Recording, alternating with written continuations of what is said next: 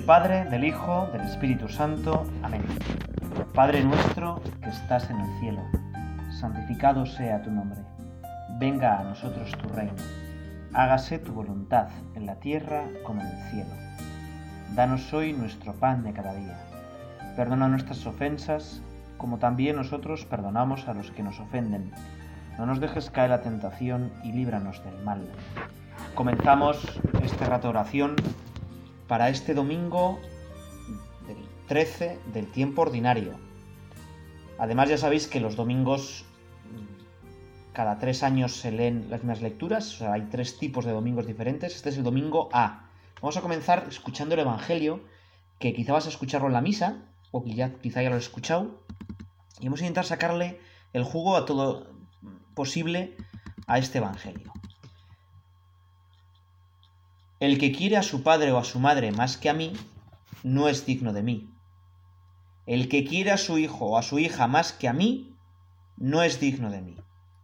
Y el que no carga con su cruz y me sigue, no es digno de mí.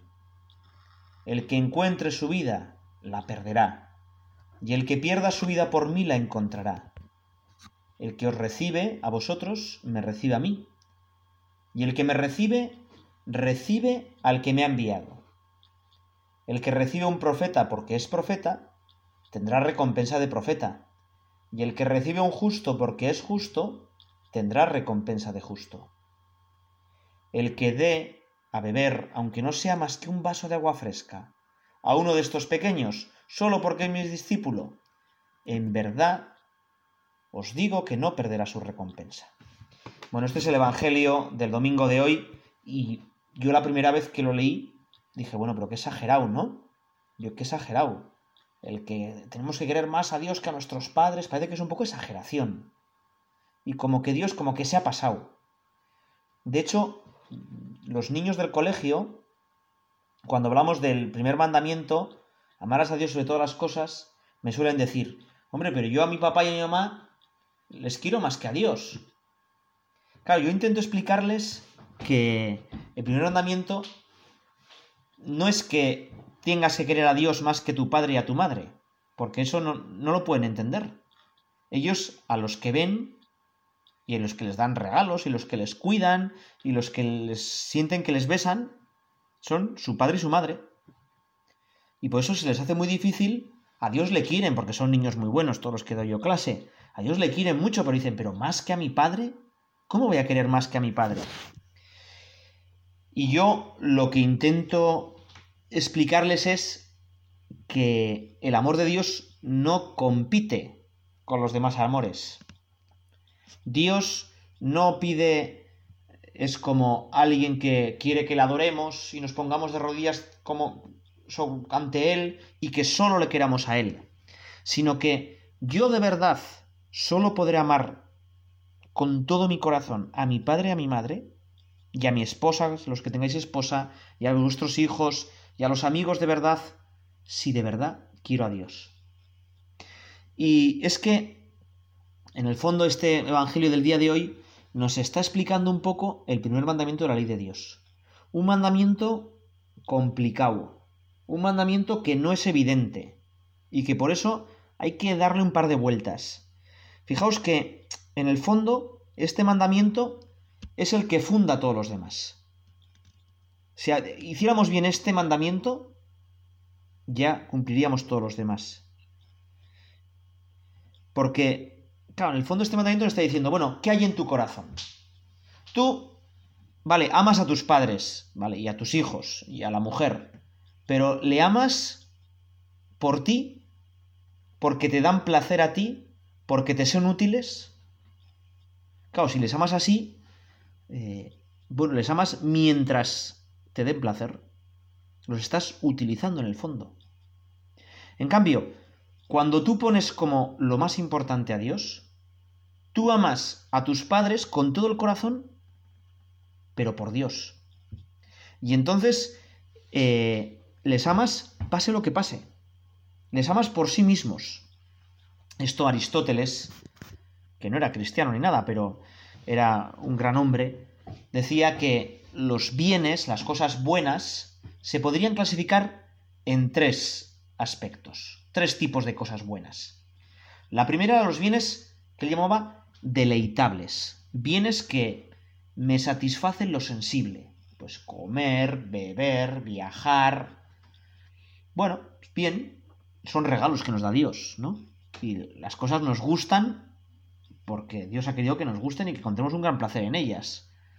Pero Aristóteles decía, hombre, el fin de mi vida, hacia lo que yo tengo que dirigir mi vida, no puede ser las cosas deleitables, los bienes sensibles, porque es sólo puramente lo físico, lo más externo de la persona, pero lo más profundo de la persona no es lo físico, no es el cuerpo, aunque algunos nos quieran decir ahora eso. Luego hay otros bienes que Aristóteles decía que eran bienes útiles. Bueno, pues el dinero, la salud, el saber cosas. Y bueno, a todos nos gusta tener dinero, ¿no? Porque nos da seguridad, mm, necesitamos algo de dinero para vivir. Todos nos gusta tener salud, claro, como, como que, claro, ¿no? Y esto se ha visto muy claro con esta epidemia tan grave que hemos vivido. Pero el dinero, la salud, nuestro saber, nuestra formación, esto les dice que son bienes útiles, sirven para otra cosa. Yo tengo dinero para. Y por eso no pueden ser el fin último de mi vida. Entonces, claro, Aristóteles decía que había un tercer tipo de bienes, que eran los bienes honestos. ¿Qué quiere decir bien honesto? Bueno, son aquellos bienes que son queridos por sí mismos, que yo no los puedo querer como bien útil y que no son meramente deleitables. Y entonces en los bienes honestos, Aristóteles decía que había dos tipos de bienes honestos.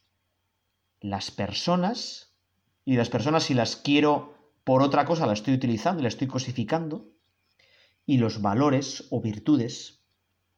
Y Aristóteles decía, claro, que no era cristiano ni nada, ¿eh? pero que el último fin de nuestra vida tenía que ser estos bienes honestos. Dirigir mi vida hacia los valores y hacia las personas. Y precisamente el primer mandamiento lo que hace es que me hace posible esto. Yo al querer a Dios como lo más importante, vacío mi yo de mi corazón el yo y le dejo ahí que entren las personas y las cosas. Amar a Dios, poner a Dios como lo más importante, es lo que me garantiza que en mi corazón no va a estar el gran tirano de nuestra vida, que es el yo. ¿eh? Y además, eh, fijaos que este mandamiento, pues el Papa Benedicto XVI decía, Claro, también es un poco curioso porque Dios nos manda a amar, pero no se puede obligar a amar. ¿eh? Si ahora a ti te, que estás escuchándome te dicen, oye, enamórate de fulanito o enamórate de fulanita. Si me da la gana, ¿no? El amor tiene que ser libre. Entonces, ¿cómo Dios nos manda amar? ¿Cómo es posible que Dios nos mande amar? Oye, ama tal. Bueno, claro, es que lo que tenemos que descubrir es que el que nos ha amado primero es Dios. Dios me pide que tengo que quererle más que a Él porque Él primero me ha amado infinitamente. Y gracias a ese amor yo existo. Y gracias a ese amor yo tengo tantísimos dones. Por eso, en este rato de oración, vamos a pedirle, Señor, que me dé cuenta cuánto me quieres. Que me dé cuenta que tu yo no me quiere aplastar. Que tú, al ser Trinidad, haces que yo me meta dentro de ti y mi yo no se anule, como hoy piensan los budistas, sino que mi yo alcanza su máxima plenitud. Hazme que me dé cuenta que amándote a ti, querré mucho más a mi padre, a mi madre, amándote a ti, alcanzará mi corazón su plenitud.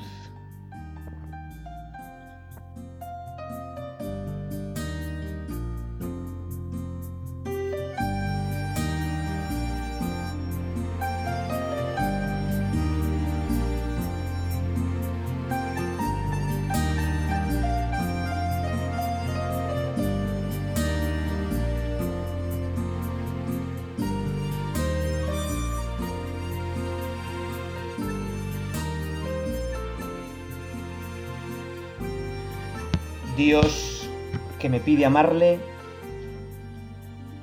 porque antes me amó primero. Estuvimos en el Evangelio de este domingo. Y ante este amor de Dios y también del propio Evangelio, se nos habla de una virtud importantísima, la gratitud. Y esta segunda parte de, de este ratito de oración, quiero que tú y yo nos demos cuenta cuánto tenemos que agradecer.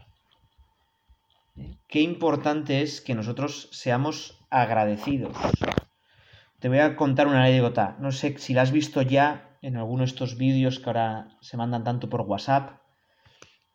Es un enfermo, creo que en Estados Unidos, de 78 años, que contrae el coronavirus y pasa bastantes semanas, creo que tres semanas, en la UCI, conectado a un respirador. Tiene la suerte de que le conecta un respirador y salva la vida. Y después de otras semanas en planta, hace unos pocos días sale del hospital.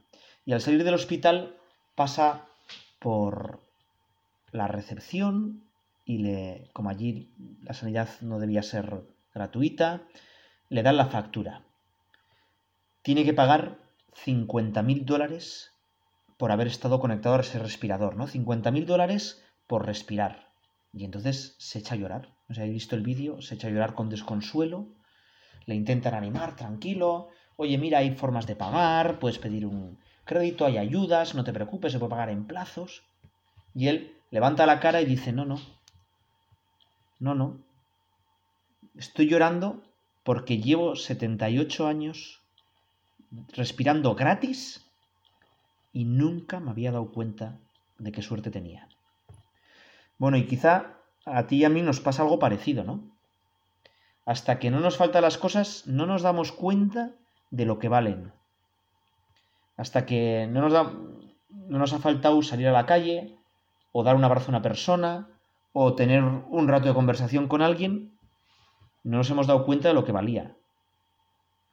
Y qué pena es que precisamente agradecemos y valoramos las cosas cuando nos faltan, cuando no las tenemos. Eso no debería ser así. Los cristianos deberíamos ser sobre todo agradecidos. La palabra gracias tendría que estar siempre en nuestros corazones. Gracias. Y yo creo que al abrir los ojos, nada más mm, despertar a la conciencia, no sé qué palabra te viene a ti, pero quizá pedir, ¿no? Que sea gracias. Gracias porque me has dado un día más, Señor. Gracias porque tengo una suerte que es que ni lo puedo ni creer. Qué familia tan fantástica he nacido. O igual tu familia no es así, pero bueno. Gracias porque estoy más o menos sano. Gracias por... Y tener como una lista de cosas por las que dar gracias todos los días. ¿eh? Estuve de párroco en una parroquia que pasaba el Camino de Santiago y ahí había dos tipos de personas que pasaban por el camino de Santiago. Unos eran los turistas, ¿eh? o si queréis, turigrinos, una mezcla entre peregrinos y turistas. Claro, el turista, pues el turista lo que va es a acumular experiencias, a almacenar experiencias. Y para que su experiencia sea lo mejor posible, no duda en pagar. Y entonces, pues los turistas tenían muy bien planificado el camino de Santiago, Normalmente tenían siempre pues el hotel reservado, un alojamiento digno, incluso pues les llevaban la mochila y se dedicaban la tarde pues a ver monumentos turísticos.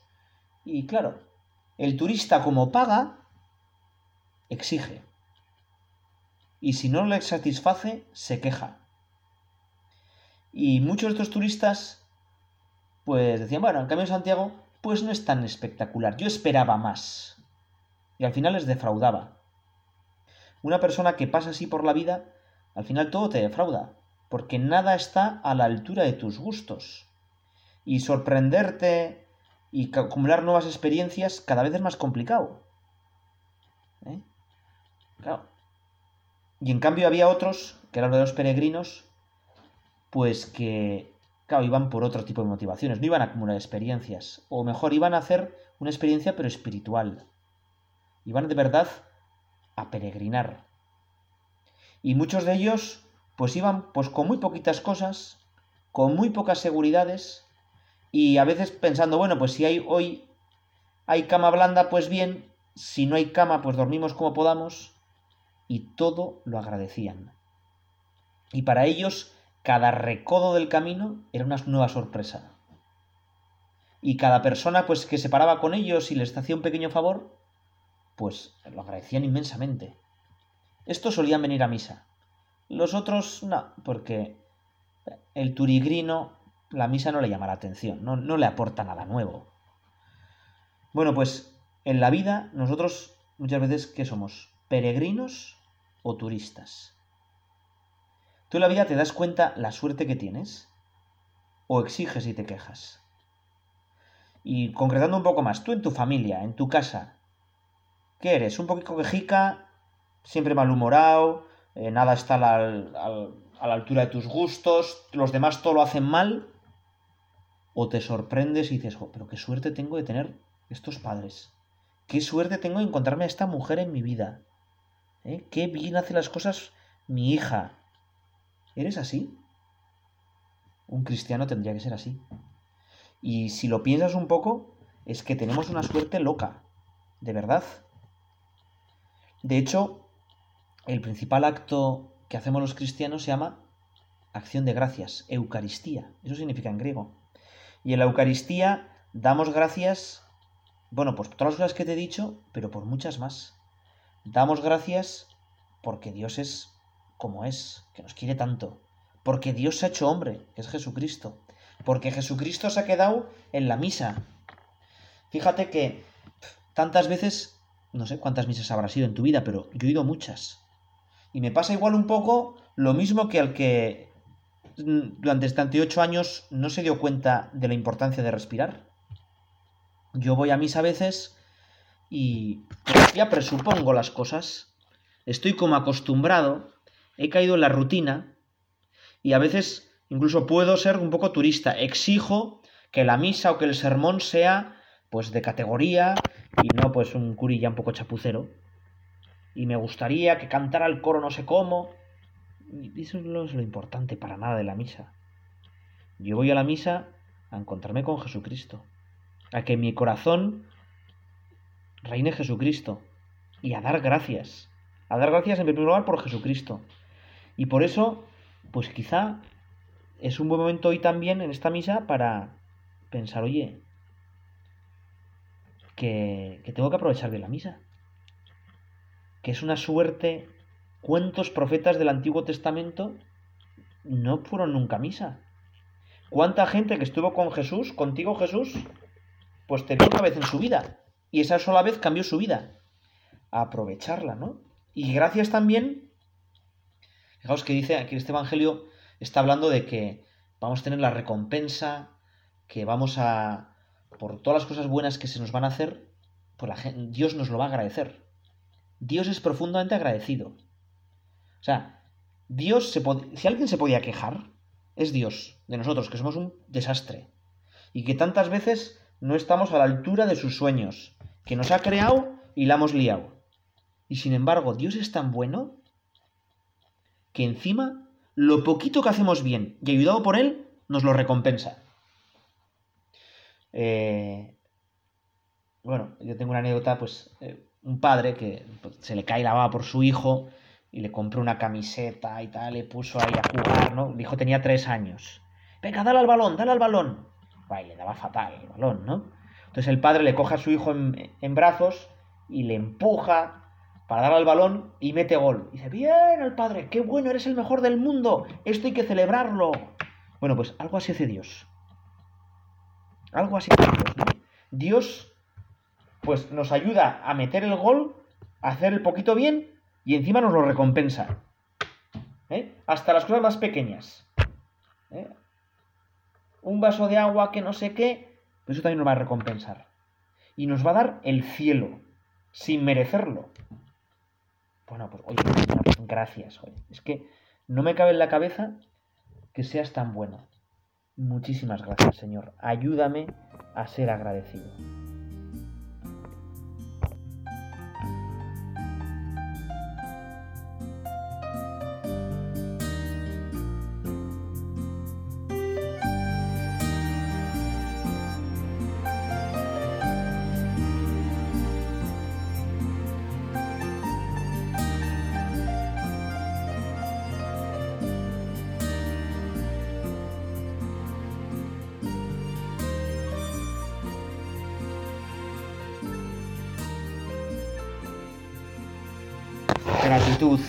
Esto nos habla sobre todo el Evangelio de hoy, me parece.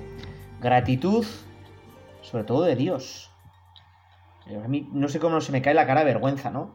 Veo un Dios que me agradece a mí lo poco que yo hago y me lo recompensa y me quiere dar el cielo a mí que soy tan desagradecido. El propio Jesús estas faltas de agradecimiento las sintió mucho. No sé si te acuerdas de ese pasaje en el que curó a diez leprosos y solo uno volvió a darle gracias. Y él se extraña de que no le demos gracias. Por eso, que tengamos en nuestra vida pues momentos para dar gracias. Y de manera muy especial que cuidemos ese acto que suele llamar acción de gracias, que es, pues después de la comunión, oye, que está Jesús dentro de ti, cuéntale alguna cosa, ¿no? Dale gracias, háblale, que no estemos pensando en otra cosa, que no salgamos de comulgar y vayamos corriendo, ¿no? ¿Y por qué Dios ha agradecido? Bueno, te la voy a contar con una anécdota, creo famosa, que está en. Yo la encontré en un libro de un santazo del siglo XX. Dice que Alejandro Magno un día iba por ahí y un mendigo le pide un poquito de limosna. ¿Verdad, Alejandro Magno, verdad? Que solo vivió 33 años, que no perdió nunca una batalla, que forja un imperio gigantesco, se para ante el mendigo y le dice, bueno, pues te voy a dar un poco de limosna. Toma el mando de estas cinco ciudades. Entonces el mendigo se queda azorado y le dice, pero yo no he pedido tanto. Y Alejandro Magno le mira y le dice, tú me has pedido como quien eres, un mendigo, y yo te doy como quien soy, el más grande general y emperador que ha habido. Bueno, pues algo parecido nos hace Dios, ¿no? ¿Eh? Nosotros le pedimos a veces cosas pequeñas, ¿no? Y, malamente, porque le pedimos como quien somos. Pues bueno, pues, un poco chapuceros, un poco... Ya, nos conocemos. ¿eh? Y Él nos da como quien es. El amor infinito. Y por eso nos da, pues, su amor infinito. Y fíjate que estas lecturas la lectura del Evangelio de hoy y las que la acompañan, la lectura también de Elías, nos habla de una virtud muy relacionada con esta la gratitud que es la hospitalidad. Si yo me doy cuenta cuánto me quiere Dios, pues yo también tengo que agradecer solo a los demás y tratarles bien a los demás. En la primera lectura nos cuenta pues una mujer que presiente que tiene que acoger en su casa a un hombre de Dios, al profeta Eliseo, y entonces Eliseo, o Dios a través de Eliseo, se lo agradece y les da un hijo. Ella, a pesar de estéril, al año siguiente tendrá un hijo. Y el Salmo, que es como el eco de esta lectura, dice, ¡Oh, qué suerte hemos tenido! Cantaré eternamente las misericordias del Señor. También podríamos contar esto, ¿no? Un hijo que es un regalo de Dios. Cada nueva vida es un don de Dios. Pero, pero fijaos que el Evangelio hace hincapié, entre las cosas que cuentan para entrar en el cielo, hace hincapié en esta de acoger a los demás. Y quizá es porque tenemos que darnos más cuenta de que acoger al hermano, al que está cerca, es acoger al mismo Jesús. Tenemos que aprender a ver a Jesús en los demás.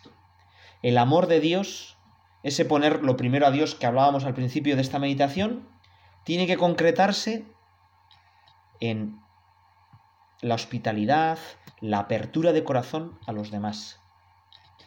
En la oración de la misa de la solemnidad del Sagrado Corazón de Jesús, dice que como fruto de esta celebración, justo es la oración después de la comunión, la que intenta, bueno, pues recoger lo que ¿no? queremos que Dios nos dé en esta celebración, como fruto de esta celebración, tenemos que tener un corazón como el de Jesús para en nuestro corazón meter a nuestros hermanos y descubrir en nuestros hermanos al mismo Jesús. Vivimos en una sociedad pues que cada vez es como más cerrada, como más individualista, mí me llama la atención los chavales que pasan el paso de cebra 5 cientos de chavales pasan el paso de cebra hacia la universidad y en vez de estar mirándose unos a otros, están todos mirándose a su ombligo, mirándose al móvil. ¿eh? Y si. Y cada vez más, pues esta apertura a los demás se va perdiendo. Los demás son los desconocidos. Y casi por principio son como una amenaza para nuestra tranquilidad, para nuestra paz. Si leemos las noticias, todos son asesinatos, robos, ¿eh? tensiones, ¿no? Entre diferentes clases, tensiones entre hombres y mujeres, tensiones entre de, una raza y los de otra, tensiones entre un país y otro, y todo contribuye a crear un ambiente en el que parece que lo más natural es desconfiar. El otro se te acerca pero para hacer mal. Y en vez de levantar puentes, perdón, de tender puentes, levantamos muros. Y quizá estamos cada vez mmm, valorando más nuestra seguridad, nuestra paz, nuestras cosas, en el fondo, mi yo. No sé si os dais cuenta la dinero que gastamos y perdemos en por si acaso. Por si acaso me atacan un ejército. Por si acaso se portan mal, policía, cárceles, tribunales, jueces. Por si acaso me roban, candados, cerraduras, llaves, cámaras de seguridad. Y bueno, está bien porque vivimos en un mundo que desgraciadamente pues está el pecado original. Y desgraciadamente, pero también es verdad que por si acaso tendríamos que intentar comprender al otro, ponernos en su lugar. Por si acaso tendríamos que intentar pues mirarle como le mira a Dios. Tener caridad con él. Por eso, me parece que también en estas lecturas del domingo Jesús nos invita a no vivir tan centrados en nosotros mismos. A también quitar de mi corazón esa seguridad, ese por si acaso, ese desconfiar de la otra persona. E intentar, pues, mirar a la otra persona. Y muchas veces nos encontraremos, pues, que son personas que yo en su lugar, eh, pues si estuviera en su lugar igual sería peor que él. Por eso, pedirle al Señor, mira Señor, eh, no quiero ser, como decíamos antes, turista de la vida. Quiero ser peregrino. Y un peregrino, para peregrinar bien, es muy importante que se una a los otros. Que los otros no vea a los otros como alguien que le vaya a estorbar en el camino, hacer que vaya más lento, eh, quitarle la cama, eh, sino que los otros como es pobre y no tiene nada, quizá los otros le ayuden. Por eso decíamos antes, ¿no? Que este poner a Dios como lo más importante es el mandamiento que funda todas las cosas. Yo, al poner a Dios como lo más importante, eh, al intentar seguir a Cristo, dejarlo todo por Él, coger la propia cruz, pues dejo todas mis seguridades. Y entonces al dejar mis seguridades y mi por si acaso, pues el otro se convierte en una oportunidad para llegar más a Dios. Y quizá el otro, pues sí que sea igual una mala persona y me está. me quiere hacer daño y. Pero en el fondo no me va a poder hacer daño en lo más importante. Que es mi relación con Dios, mis valores, lo, profundo de mi corazón. Me va a poder hacer daño solo, pues en lo más externo, y eso, mm, además de, nos va a evitar pues el rencor, nos va a facilitar el perdón, nos va a hacer pues que de verdad nos maravillemos de las otras personas. Si hablábamos de que teníamos que ser agradecidos por tantas cosas en la vida, por todo lo que había hecho Dios con nosotros, un motivo profundo de agradecimiento es las demás personas, las que me rodean. Y si yo pues siento que los otros me cansan, me cargan y son pesados y todos son tontos, quizá el que estoy fallando soy yo. Por eso acabamos, acabamos ya pensando, ¿no? Bueno, yo, ¿cómo está mi corazón? Yo estoy abierto al diálogo, al encuentro con los demás. Me siento pues amenazado mi comodidad por los demás. O siento que los demás son de verdad un regalo que me da Dios. ¿Qué actitudes tendría que cambiar?